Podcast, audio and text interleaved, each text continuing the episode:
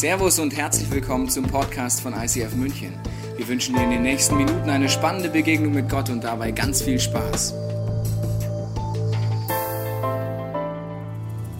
Herzlich willkommen auch von meiner Seite zur zweiten Predigt in unserer Relationship-Serie, Real Relationship, mit dem Titel Blessed Parents. Das Thema heute, das hat zwei Facetten. Entweder du hast Kinder oder du würdest gerne bald Kinder haben, dann ist dieses Thema Blessed Parents so oder so interessant für dich und du kannst zuhören und prüfen, was ist für dich dabei. Vielleicht hast du aber auch gar keine Kinder, willst keine Kinder haben, hast keinen Bock auf Kinder oder deine Kinder sind schon längst erwachsen und du denkst dir, in diesem Bereich Erziehung ist Hopfen und Malz schon längst verloren. Dann darfst du trotzdem gerne hier bleiben und weiter zuhören, weil alles, was wir heute sagen, alle Prinzipien, die wir in der Bibel finden zum Thema Erziehung, die kannst du auf deine persönlichen Beziehungen hier in dieser Kirche anwenden. Die Bibel, die gebraucht immer wieder die Familie als ein Bild für die Kirche. Es ist sogar so, dass Gott sich als unseren guten Vater bezeichnet und wir alle seine geliebten Kinder sein dürfen. Das heißt, alles, was wir heute sagen, alle Prinzipien, die wir aus der Bibel lernen, die darfst du anwenden auf deine persönliche Beziehung zu Gott, überlegen, was heißt es für meine Beziehung zu meinem Vater im Himmel, aber auch für deine Beziehung innerhalb der Kirche, zu deinen Geschwistern, im Team, in der Small Group, zu deinem Leiter und so weiter.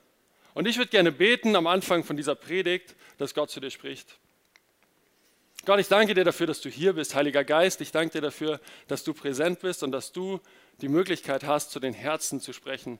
Und auch bei diesem krassen Thema Erziehung, wo so viele verschiedene Meinungen und Erziehungsstile und alles Mögliche hier im Raum sind, bitte ich dich, dass wir deine guten Gedanken heute erkennen können. Amen. Seid ihr ready? Erziehung. Ich möchte anfangen mit einem Spruch, den ihr sicherlich alle schon mal gehört habt. Dieser Spruch lautet, du brauchst deinen Kindern nichts beizubringen, sie machen dir eh alles nach. Kennst du den? Ich habe euch ein Bild mitgebracht.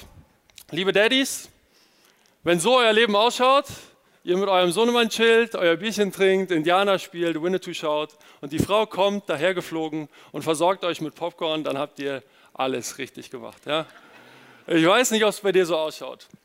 In meinem Leben als Daddy, ich habe auch zwei Kinder.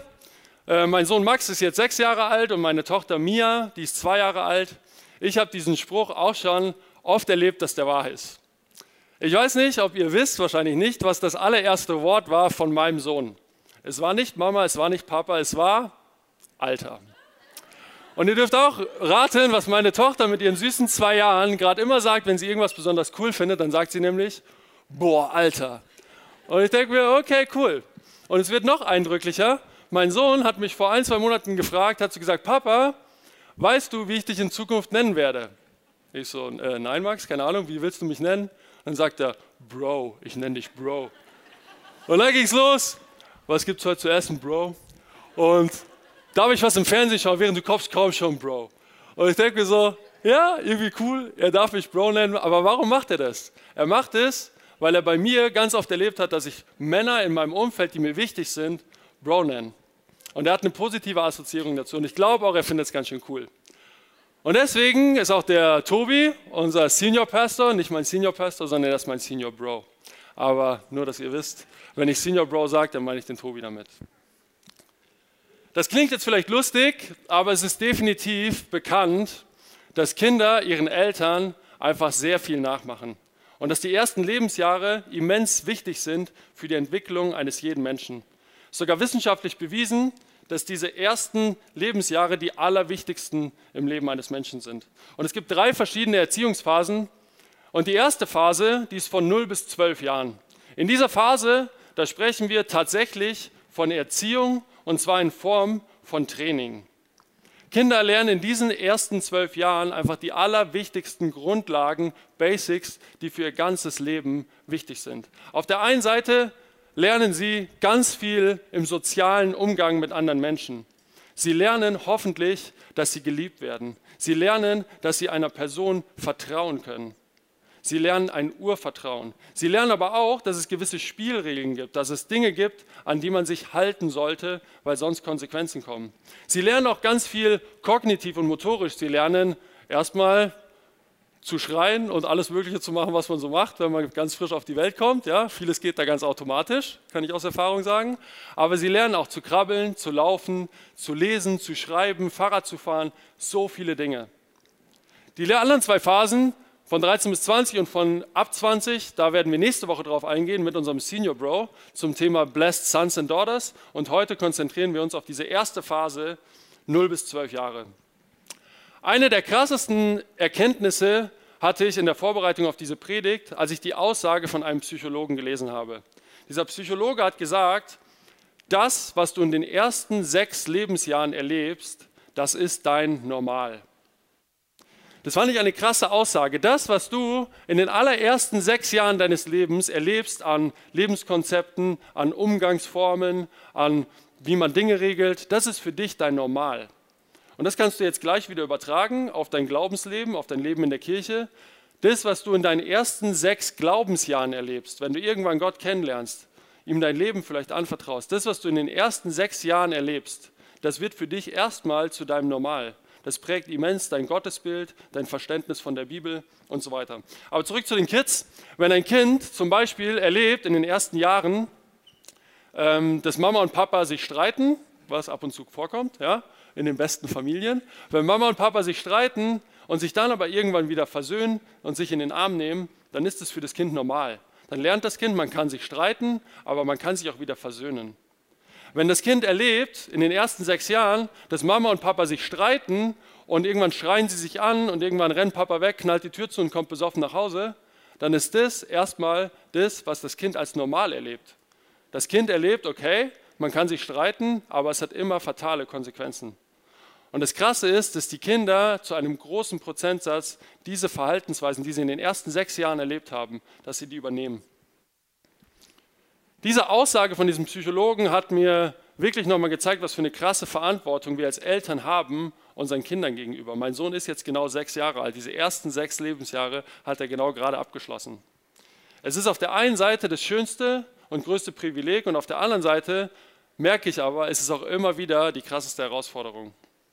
Und wir wollen heute jetzt gar nicht so sehr tiefer auf die wissenschaftlichen Erkenntnisse eingehen, sondern wir wollen schauen in den Bauplan, in die Bedienungsanleitung für gesunde, gelungene Beziehungen.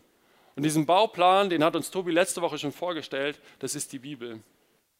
Und da würde ich sagen, fragen wir mal unseren Youth Pastor und frisch gebackenen Papa Silas, Sagt die Bibel etwas zum Thema Erziehung und wenn ja, ist es überhaupt noch relevant im 21. Jahrhundert? Voll gerne. Auf jeden Fall sagt die Bibel was über Erziehung. Sehr, sehr viel, so war, so war, so war sogar. Und zwar in Epheser, fangen wir direkt mal an zu lesen. Und zwar steht da, ihr Kinder gehorcht euren Eltern. So erwartet es der Herr von euch, mit dem ihr verbunden seid. War meine erste Frage, welcher Papa hat das aufgeschrieben in die Bibel? Gut.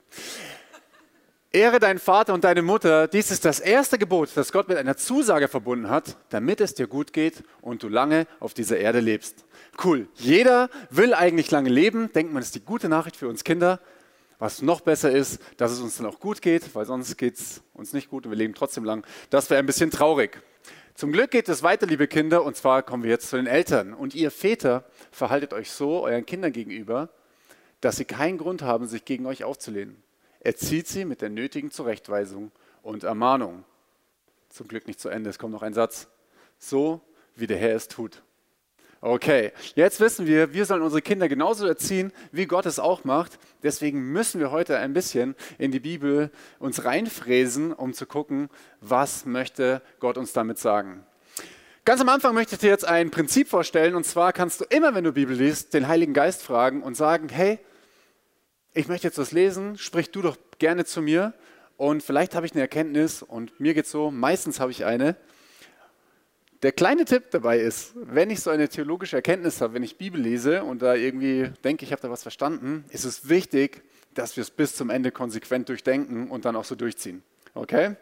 Ich habe euch die Bibelstelle mitgebracht, schauen wir mal, ob es funktioniert. Und zwar steht hier, bewahre mein Sohn das Gebot deines Vaters, verwirf die Weisung deiner Mutter nicht. Und jetzt sind hier drei Sachen drin, denn das Gebot ist wie eine Leuchte, die Weisung ist wie ein Licht und die Zurechtweisung führen zum Leben. Okay, wir haben hier wunderbare drei Punkte Und da möchte ich jetzt das kurz erklären. Und zwar das Gebot ist so wie einfach die klare Erwartung. Wenn ich sage, hey, es gibt ein Gebot, das ist einfach die klare Ansage, das will Gott von uns. Ist noch relativ easy. Dann die Weisung ist die Erklärung, quasi das Warum dahinter. Warum gibt es dieses Gebot überhaupt? Und als letztes ist die Zurechtweisung sozusagen die Konsequenz. Da kann ich entscheiden, halte ich mich dran, halte ich mich nicht dran, aber es passiert hinten raus was. Okay, lass uns schauen, ob das Sinn macht. Wir fangen an mit 2. Mose. Und zwar steht da, du sollst nicht stehlen. Kennt jeder, zehn Gebote, ganz einleuchtend, nimm nichts, was dir nicht gehört. Okay, ist das Gebot. Dann die Weisung, die Erklärung dahinter ist, äh, hier oben sind wir, verachtet man nicht schon einen Dieb, der aus Hunger stiehlt. Wenn er jedoch ertappt wird, muss er siebenfach zurückerstatten, was er gestohlen hat, auch wenn er dafür seinen ganzen Besitz verkaufen muss.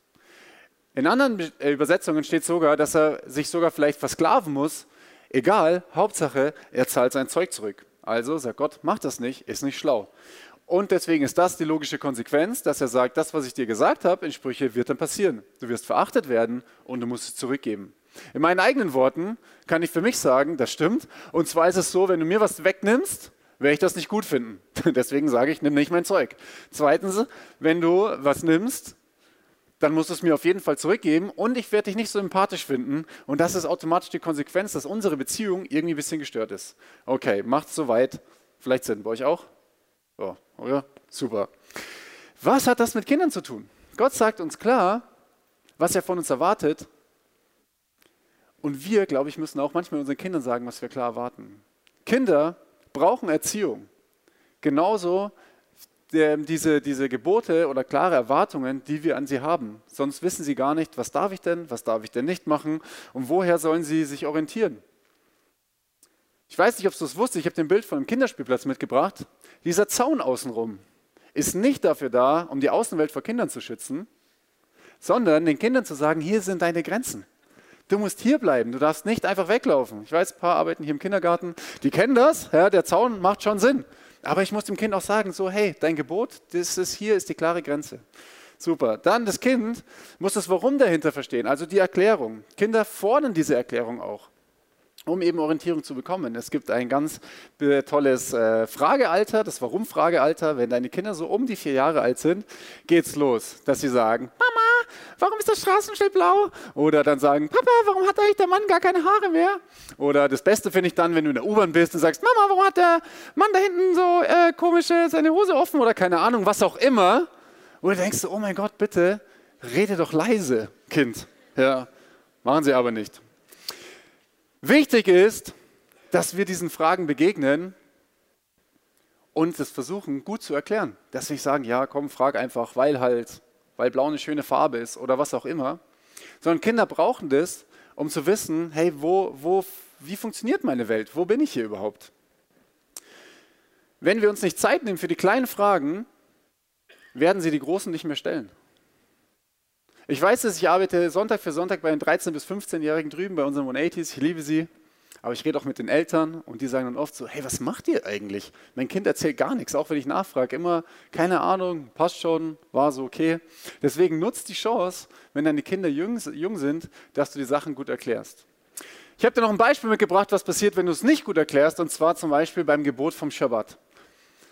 Gott sagt, wir sollen einen Tag die Ruhe halten. Okay, der Sinn dahinter ist nicht, was die Juden dann daraus gemacht haben, dass sie ihre Schritte zählen, oh, ich war in Israel ein paar Mal, dass der Aufzug automatisch überall hält, weil man darf den Knopf nicht drücken oder man darf das Licht auch nicht anmachen, deswegen passiert das alles automatisch, so werden Kerzen angezündet. Da glaube ich, ist das Warum dahinter nicht verstanden, sondern das Warum ist eigentlich, Gott sagt, hey, deine Körper, Geist und Seele brauchen einen Tag Ruhe mindestens in der Woche, weil sonst killst dich irgendwann. Das ist nur die Konsequenz. Deswegen ist es wichtig, dass wir gut erklären, warum es so ist. Was wir auch machen, ist Ende Juli werden wir ein Sommerlager haben, um genau auf dieses Ziel einzuzahlen. Wir werden eine Woche mit den Kids unterwegs sein, um einen Ort zu schaffen, wo wir sagen können, hier kannst du gut deine Fragen stellen. Wir werden abends Gottesdienste haben und Small Groups hinten raus, genau mit diesen kritischen Fragen, damit es für die Kinder normal wird, ich darf Sachen hinterfragen. Was hat das mit mir zu tun? Was auch wichtig ist, wenn wir keine Antwort haben, und es passiert hundertprozentig bei irgendwelchen Sachen, dass wir sagen, du, weißt du, ich weiß es selber gar nicht. Einmal kann ich damit prägen, dass es nicht schlimm ist, nicht alles zu wissen. Und auf der anderen Seite kann ich prägen, lass uns gemeinsam einfach auf die Suche gehen und nach Antworten finden. Was überhaupt nicht schlimm ist, weil mein Kind wird spätestens, wenn es zu Hause ausgezogen ist, auch selber Antworten finden müssen. Das letzte ist die Konsequenz. Wir wissen alle, dass es irgendwie Sinn macht, Konsequenzen zu haben, aber wir mögen es gar nicht so wirklich, gell? Ich weiß oft, mein Verhalten hat eine Konsequenz, keinen Sport zu machen oder viel Süßigkeiten zu essen, zahlt auf eine bestimmte Konsequenz ein. Deswegen können wir es manchmal klagen, leiden, aber es gibt auch positive Konsequenzen, dass wenn wir uns an Sachen halten, dass es gut funktioniert. Wenn ich also meinem Kind gut erklärt habe, was will ich von dir, was ist das Gebot, das Warum er hinter erklärt hat, dann kann sich immer frei entscheiden, sich an das Gebot und die Erwartung zu halten oder auch nicht. Genau das Gleiche erwartet Gott von uns. Er sagt selber, Silas, du hast ein Hirn, du kannst in die Bibel reinschauen, kannst gucken, was ich dir sage und es ist deine Entscheidung, ob du dich dran hältst oder nicht. Gar nicht so einfach, aber wichtig, dass ich es lerne. Wenn wir eins von diesen drei Sachen weglassen, macht es keinen Sinn. Ich habe dir eine Übersicht mitgebracht. Und zwar ist einmal, wenn ich sage, ich streiche die Erwartung, dann weiß das Kind, es bekommt Ärger, aber nicht warum. Okay? Oder ich streiche die Erklärung dann befolgt es zwar meine Erwartungen, weil es sonst Ärger bekommt. In meinem Leben war es dann so, besser nicht erwischen lassen, dann gibt es auch keinen Ärger. Oder das Letzte ist, wenn ich sage, ich streiche die Konsequenz, kann ich sowieso machen, was ich will, mir passiert ja eh nichts. Deswegen, du merkst schon, du brauchst alle diese drei Sachen und auch die Konsequenzen. Das ist ja jetzt toll zu wissen, dass wir Konsequenzen machen, äh, brauchen, aber wie machen wir denn sinnvolle Konsequenzen, Patrick? Ja, vielen Dank, Silas, für dieses göttliche Prinzip von Erziehung mit dem logischen Aufbau von Erwartung, Erklärung, Konsequenz. Ich habe in der Vorbereitung auf diese Predigt, saß ich mit, meinem, mit meiner Family im Auto, wir sind wohin gefahren und ich habe einfach meinen Sohn mal gefragt, Max, was haben wir eigentlich für Regeln so in der Familie? Was fallen dir für Regeln und Gebote ein? Und dann hat er Regeln aufgezählt. Dann habe ich immer gefragt, okay Max, weißt du auch, warum wir diese Regel haben? Und bei manchen wusste er es, bei manchen nicht. Und wenn er mir die Regel, wenn er sagen konnte, warum wir diese äh, Regel haben, habe ich ihn gefragt, und Max, weißt du auch, was passiert, wenn du dich nicht an diese Regel hältst? Oder wenn ich mich nicht an diese Regel halte? Wie du dir vorstellen kannst, war das ein relativ spannendes Gespräch, wo ich hinterher so ein paar To-Dos auf meiner Liste hatte und gedacht habe, okay, da muss ich noch nachjustieren, da sind wir noch nicht so gut, da haben wir selber nicht verstanden, warum wir die Regel haben. Aber ich will dir ein ganz einfaches, simples Beispiel kurz erzählen, das dem Max auch als allererstes eingefallen ist. Und du kennst es hundertprozentig aus deinem Alltag. Und zwar ist es der Umgang mit den Medien. Der Umgang mit Fernsehen, iPad, Smartphone und was wir alles so haben. Wir haben bei uns in der Familie die Regel, dass unsere Kids, die sind zwei und sechs Jahre alt, nicht selber entscheiden dürfen, wie viel und wie oft und was sie an Medien konsumieren. Sie wissen, sie müssen Mama oder Papa fragen, bevor sie den Fernseher einschalten dürfen, bevor sie sich das iPad schnappen und irgendwelche Spiele spielen oder Fotos und Videos am Handy anschauen. Das war ähm, dem Max sofort klar. Er hat auch verstanden, warum das so ist. Er hat gesagt, ja Papa, wenn ich das entscheiden könnte, würde ich ja den ganzen Tag Fernsehen gucken. Fand er irgendwie geil, hat aber auch gesagt, er wusste, dass das unterm Strich nicht gut ist für ihn, wenn er den ganzen Tag Fernsehen guckt und für alle anderen um ihn herum auch nicht. Und er wusste auch, was die Konsequenz ist. Er wusste, wenn ich einfach den Fernseher anmache oder wenn ich die ganze Zeit rumnörgel, rumjammer oder weine oder so, wenn ich kein Fernsehen schauen darf oder wenn die Fernsehzeit vorbei ist oder so, dann wusste er, was die Konsequenz ist. Und zwar, hey, wenn ihr deswegen weint, rumjammert, nörgelt, dann gibt es nun mal Medienverbot sozusagen für den Tag, für mehrere Tage, für eine Woche, wie auch immer es in dem jeweiligen Fall ausfällt. Das heißt, in diesem Bereich Mediennutzung haben wir als Familie eine ganz gute Regelung gefunden in der Erziehung, wo unseren Kindern klar ist, was haben wir für eine Regel, warum haben wir die Regel und was ist die Konsequenz. So, ich habe euch jetzt mal ein Beispiel erzählt, ja, was positiv war in diesem Gespräch im Auto, wo alle drei Dinge klar waren. Aber es gibt definitiv auch viele Bereiche, wo es nicht so klar ist und wo wir definitiv gemerkt haben, da müssen wir nochmal nachjustieren. Und das ist wiederum das Coole, wenn man hier auf diese Bühne kommt und predigen darf zum Thema Erziehung. Erst habe ich gedacht, really? Ich soll zum Thema Erziehung predigen. Und dann, wenn man sich damit beschäftigt, das Coole ist, du kriegst so einen Tritt in den Arsch, zu überlegen, was machst du eigentlich und machst du die Sachen aus Überzeugung oder nicht und wo darfst du vielleicht Gott nochmal mehr fragen, was sein Plan dahinter ist. Aber apropos Tritt in den Hintern, Silas, da muss ich an dich denken. das ist nett. Ähm, ich bin in Bayern aufgewachsen und bin auch Bayer und vielleicht kennst du auch diesen Spruch. Jetzt folgt der Kleider Watschenbaum um. Wer kennt es? Schon irgendjemand gehört? Zu Deutsch, mein geliebtes Kind, wenn du dich eines Besseren zu benehmen weißt, werde ich dir durch einen Handabdruck im Gesicht helfen, es zu lernen. Genau. Wie ist es denn mit körperlichen Konsequenzen? Darf ich mein Kind schlagen, ja oder nein?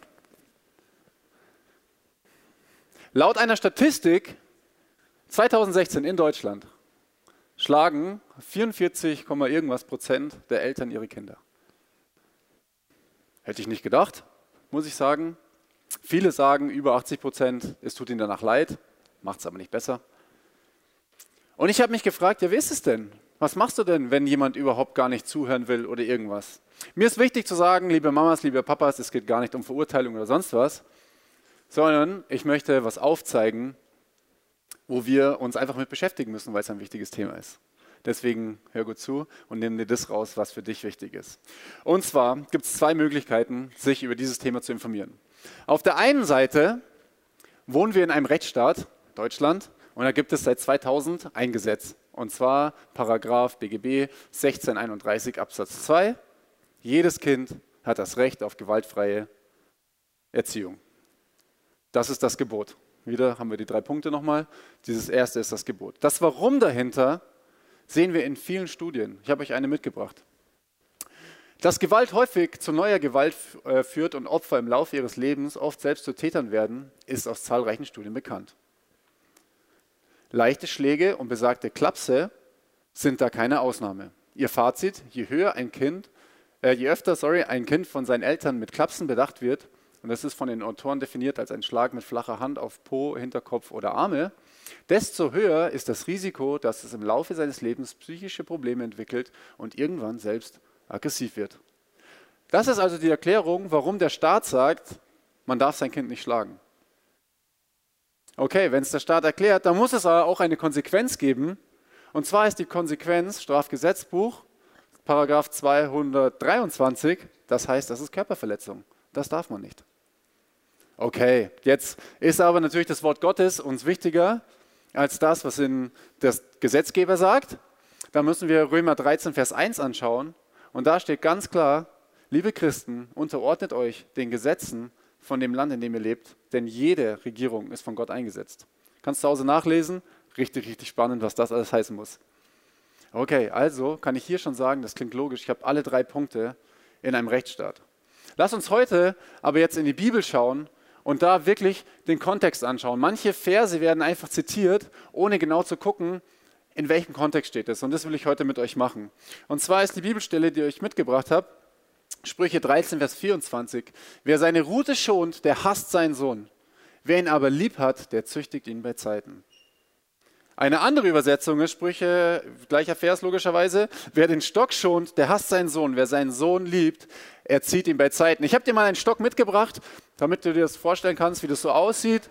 Wenn ich mir das vorstelle, wenn ich da meinen Sohn erziehen muss, nein, dann merken wir, das ist Quatsch, oder? Also mit Baseballschläger kenne ich jetzt wenige, die erzogen wurden. Ja, verprügelt vielleicht schon, erzogen nicht. Aber wie sieht es aus, wenn wir dann so was Kleineres haben, was man in der Küche findet, manchmal auch aus Holz, ja, da klingelt es bei mir schon eher, muss ich sagen. Wir müssen uns das Wort anschauen, was es in der Bibelstelle heißt. Und es ist hebräisch und heißt Shebet. Und es gibt tatsächlich mindestens zehn Übersetzungen für dieses Wort Rute oder Stock. Ich habe euch mal welche mitgebracht und zwar die wörtliche Bedeutung sind wie Wanderstab, Reiterstab, Kampfstock, Stock zum Schlagen tatsächlich oder Herrscherstab aber genauso übertragene Bedeutungen wie Zepter der Autorität, Symbol der Autorität, Verlängerung des rechten Armes, wie beim Hirten zum Beispiel der Hirtenstab, kennen wir alle aus Psalm 23, Symbol der Stärke, Kraft, Autorität in ernsten Situationen oder auch von, äh, die Verlängerung von Gottes Wort. Okay, warum hat man sich dann entschieden, hier dieses Schlagen reinzutun? Ich muss sagen, dass Sprachwissenschaftler wissen, dass wenn ich einmal so ein markantes Wort irgendwo einsetze, muss es im gesamten Werk sinnvoll sein. Also ich kann nicht einfach sagen, hier nehme ich mal das, da nehme ich mal das, sondern ich muss dieses Wort, wenn ich so übersetze, so markant, in der ganzen Bibel so einsetzen können. Deswegen habe ich andere Bibelstellen mitgebracht und da sehen wir schon, dass es dann nicht mehr ganz so viel Sinn macht. Zum Beispiel Sprüche 10, 13 steht, auf den Lippen des Verständigen findet man Weisheit, aber auf dem Rücken des Unverständigen gehört eine Route, Shebet. Heißt für mich also, ich müsste regelmäßig, wenn ich mit meiner Frau irgendwie rede, Prügel kriegen, weil ich irgendwas nicht check, was sie mir gerade gesagt hat. Ja, ich glaube, sie fände es noch ganz gut, ich jetzt nicht. Oder es gibt eine weitere Stelle, Sprüche 26,3. Dem Ross eine Peitsche und dem Esel einen Zaum und dem Toren eine Rute auf dem Rücken. Ein Tor wird in der Bibel bezeichnet als jemand, der nicht nach Gottes äh, Ideen lebt oder irgendwo mal ein bisschen abgebogen ist. Kurze Frage ins Publikum. Wer hat die letzte Woche mal eine Notlüge gebraucht, hat sein Nächsten nicht so sehr geliebt wie sich? Irgendjemand vielleicht? Ja. Habe ich mir gedacht, deswegen, ich liebe Innovation. Ab nächsten Sonntag, neben dem Gebetsteam, werden wir eine Routenstation haben. Und da kannst du, weil wir alle unter der Woche irgendwas gemacht haben, zu unserem Senior Bro gehen und dann einfach kurz sagen, was du gemacht hast. Und er hat dann so eine wunderbare Route und wird dir auf den Rücken schlagen. Okay, spätestens hier wird es lächerlich, oder? Sagen wir, hey, das kann nicht sein. Aber ich habe gesagt, vorher, wenn wir ausgehen, dass es sinnvoll ist am Anfang, wenn wir eine Bibelstelle irgendwie lesen und sagen, hey, aber das heißt, ich darf meinen Sohn schlagen, müssen wir es komplett durchziehen, auch in allen anderen Bibelstellen. Und da steht, dass ich auch geschlagen werden soll. Und da mache ich es dann spätestens nicht mehr. Finde ich nur spannend. So, was mache ich jetzt mit diesen ganzen Bibelstellen? Es gibt noch viel, viel mehr. Wenn du willst, kannst du später zu mir kommen. Es gibt super viele Stellen, wo dieses Sherbet vorkommt, kannst auch selber googeln. Und oft wird es dann eben hergenommen, zum Beispiel in Jesaja, das lese ich dir noch vor.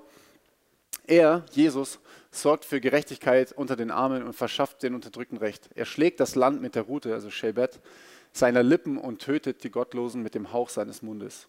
Vielleicht kennst du ein bisschen die Geschichte von Jesus. Es kommt kein Massenmord vor. Er prügelt auch nicht durch die Gegend auf irgendwelche Leute ein oder spricht irgendwas und lauter Leute fallen tot um. Sondern es ist sinnbildlich gemeint. Und das können wir gar nicht anders verstehen, als zu sagen, dass dieses Shebet bedeutet, ich soll die Autorität nutzen, die Gott mir gegeben hat, um meine Kinder zu erziehen. Mit aller Kraft und Stärke, die ich habe, ist es wichtig, dass ich meinen Sohn Ben erziehe und sage, was geht und was geht nicht aber es ist eben schlau, sich vorher zu überlegen, was eine sinnvolle Konsequenz ist. Denn das Ziel von Erziehung ist immer, sein Kind lebensfähig zu, zu, zu machen, dass es selber überlegen kann, was es braucht. Also ich kann definitiv sagen, aus meinem Alltag als Daddy, dass es nicht immer leicht ist, diese drei Schritte äh, konsequent umzusetzen. Immer die Erwartung ganz klar zu haben, zu sagen, was ist genau die Erklärung hinter dieser Erwartung und was ist die sinnvolle Konsequenz, positiv wie auch negativ, für dieses Gebot. Besonders schwer fällt es mir in Zeiten, wenn ich selber gerade immens gestresst bin. Vielleicht kennst du das aus deinem eigenen Leben, wenn du selber gerade gar nicht weißt, wo überhaupt der Hammer hängt und in der Arbeit, privat, zu Hause, in der Familie, überall tausend To-Dos, Probleme hier, Probleme da dann fällt es mir besonders schwer, klar zu sein und liebevoll zu sein und immer genau die richtige Konsequenz für meine Kinder parat zu haben. Wenn ich zum Beispiel einen stressigen Tag hinter mir habe, egal ob jetzt zu Hause oder in der Arbeit, und wir sind zu Hause und wir sind irgendwie beide fertig mit den Nerven und wir haben noch Abend gegessen. Und bei der dritten Aufforderung, dass die Kids sich jetzt den Schlafanzug bitte anziehen sollen und mal die Zähne putzen sollen und bitte auch ordentlich putzen sollen, nicht nur zehn Sekunden, und immer noch nichts passiert und die Kids lachen oder einen ignorieren oder was auch immer, dann ist es mir schon mal vorgekommen, dass ich keine sinnvolle Konsequenz angewendet habe. Dass ich mir danach gleich gedacht habe, okay, das, was ich jetzt als Konsequenz gesagt habe, hat eigentlich gar keinen Sinn gemacht. Aber weißt du, was mir hilft im Umgang mit meinen Kindern, immer wieder zu versuchen, jeden Tag neu mein Bestes zu geben? Es ist genau dieses Wissen, dass Gott mein perfekter Vater im Himmel ist und dass er mir diese Autorität gegeben hat. Er hat mir die Verantwortung gegeben, ein Vater zu sein für meine Kinder. Er hat mir diese Kinder anvertraut und er hat mir diese Autorität, dieses Shebet, von dem wir eben gehört haben, das hat er mir gegeben. Damit ich meine Kinder mit bestem Wissen und Gewissen erziehen kann. Und er hat mir hunderte von Tipps in seinem Wort gegeben. Und wenn ich irgendwann mal wieder an dieser Position bin, wo ich komplett gestresst bin, dann sagt Gott zu mir mal, Patrick, komm zu mir. Hol dir bei mir ab, was du brauchst für deine Rolle als Vater. Ich muss nicht der perfekte Vater sein, sondern ich habe einen perfekten Vater im Himmel und er will mir in jedem Moment das geben, was ich gerade brauche. Und er gibt mir manchmal gute Gedanken über meine Kinder, gute Gedanken über Regeln und Konsequenzen und was den Sinn machen würde, wenn ich mit ihm im Gespräch bin. Und mich entspannt es immens, dass ich weiß, auch dieser Bereich Erziehung, der erstmal so menschlich wirkt und wo man denkt, da kommt es doch jetzt auf mich, auf meine Leistung an, den muss ich nicht aus eigener Kraft tun. Und ich weiß nicht, wie es dir geht, vielleicht geht es dir auch so, dass du manchmal denkst, ey, was bin ich für ein schlechter Papa? Was bin ich für eine schlechte Mama? Habe ich das gerade wirklich zu meinem Sohn gesagt? Oder habe ich gerade wirklich diese Emotionen gehabt gegenüber meiner Tochter? Also ich kenne das aus meinem Leben und spätestens, wenn die Kinder in der Trotzphase sind und sie einfach auf den Boden schmeißen und rumschreien und Hauptsache sie kriegen ihren Willen, dann hat man manchmal nicht nur positive Gefühle und Emotionen und Gedanken über seine Kinder. Und ich will dir einfach sagen, wenn jetzt bei dir vielleicht du das auch kennst in deinem Leben und bei dir aber so eine Selbstanklage irgendwie hochkommt und du dir denkst, oh Mann, wie konnte ich das nur tun oder ich habe kaum Regeln zu Hause, wo ich genau weiß, warum wir die haben und was die Konsequenz ist oder sowas. Dann will ich dir einfach nur sagen, Selbstanklage ist genau der falsche Weg. Selbstanklage kommt nie von Gott, sondern Selbstanklage kommt immer vom Teufel. Er ist der Ankläger. Er ist der, der ein Interesse daran hat, dich fertig zu machen und dir zu sagen, schau mal, was du für ein schlechter Papa bist. Schau mal, wie du mit deinem Kind umgehst. Schau mal, was für Konsequenzen du schon angewendet hast in deinem Leben. Und bin ich etwa so als Vater? Nein. Das macht Gott nicht. Und das Krasse ist, dass wir alle im selben Boot sitzen. Niemand von uns ist perfekt. Aber wir haben diesen perfekten Vater im Himmel, von dem wir uns alles abholen dürfen. Deswegen, wenn du Selbstanklage in deinem Leben hast und merkst, dass da Dinge hochkommen, dann will ich dir einfach sagen, hey, Gott, Jesus hat den Teufel, den Ankläger schon längst besiegt. Er ist am Kreuz gestorben und er ist wieder auferstanden und er hat die Konsequenzen für dein und mein Handeln schon längst getragen. Ja, wir schaffen es nicht immer, alle Erwartungen und so weiter einzuhalten, alle Gebote einzuhalten, aber genau dafür ist Jesus gekommen, um für diese Konsequenzen zu sterben. Das heißt, wenn du Dinge in dir jetzt hast, die du weißt und merkst, wo du vielleicht als Mama oder Papa nicht richtig gehandelt hast, nicht aus Liebe gehandelt hast, wo du am Ziel vorbeigeschossen bist, dann darfst du das einfach bei Jesus am Kreuz ablegen. Du darfst Gott um Vergebung bitten und du darfst dir bei ihm neue Liebe abholen für dich selber, neue Liebe für deine Kinder und du darfst einfach diesen Tausch am Kreuz machen. Das nennen wir Get Free. Du darfst im zweiten Schritt auch dich einfach ganz persönlich bei deinen Kindern entschuldigen. Du kannst sagen, hey, Max, in meinem Fall, sorry, dass ich eben ausgeflippt bin oder dass ich das und das gesagt habe. Das hat keinen Sinn gemacht, es tut mir leid. Weil was lernen eure Kinder? Eure Kinder lernen dabei, dass man für sein Handeln Konsequenzen übernimmt und dass man sich entschuldigen kann, wenn man etwas falsch macht.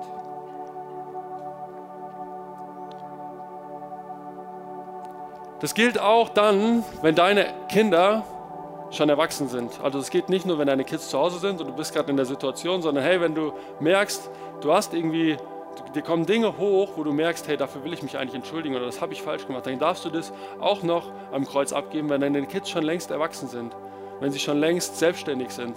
Und du darfst dich auch dann noch bei deinen Kindern entschuldigen und es versuchen, in Zukunft besser zu machen. Denn was ich dir sagen kann, ist, es ist nie zu spät für eine gute Vater-Kind- oder Mutter-Kind-Beziehung.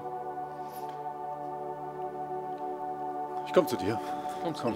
Was auch wichtig ist, es ist leicht jetzt zu sagen, hey, Eltern, schau mal, was ihr alles da gemacht habt. Aber ich bin auch ein Sohn eines Vaters und da muss ich sagen, habe ich auch sehr viel nicht richtig gemacht. Und zwar habe ich einmal, als mein Papa gesagt hat, hey, du arbeitest jetzt voll, du kannst auch Miete zahlen, habe ich ihm gesagt, hey, weißt du was, das ist nicht mein Problem. Wenn du so dumm bist und Pastor wirst und kein Geld hast, mir, Wayne, wirklich.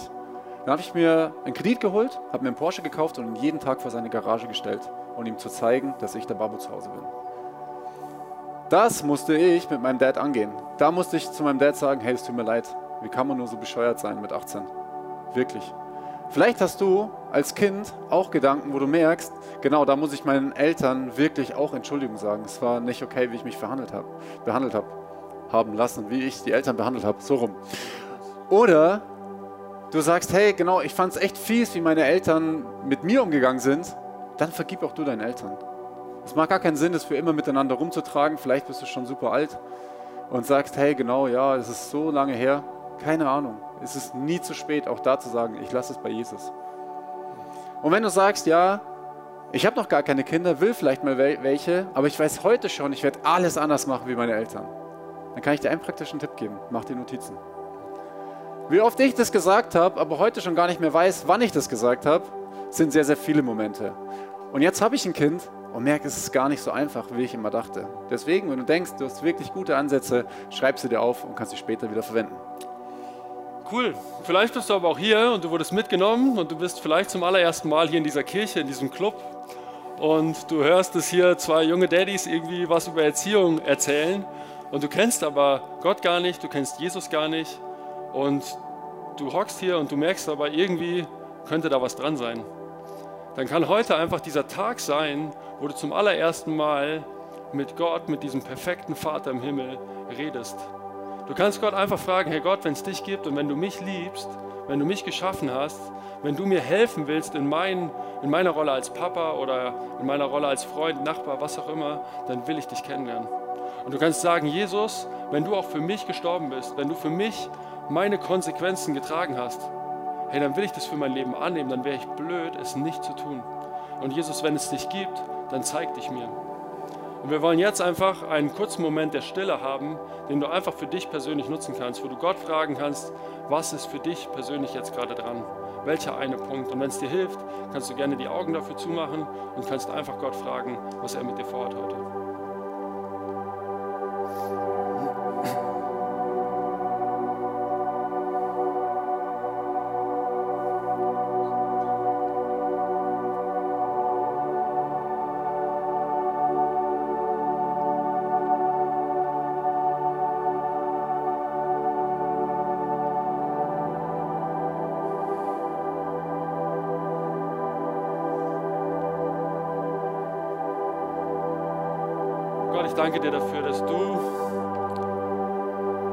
Perfekter Vater im Himmel bist.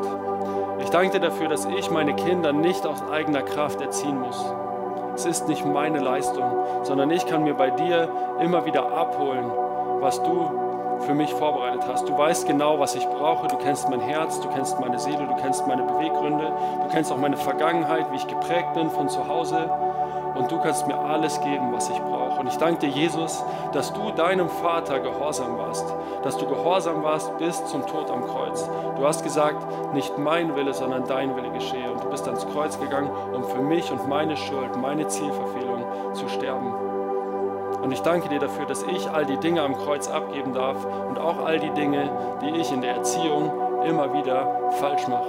Und ich danke dir dafür, dass ich mir bei dir alles abholen darf, was ich brauche, all die Liebe, die ich brauche für mich selber, für meine Frau und für meine Kinder.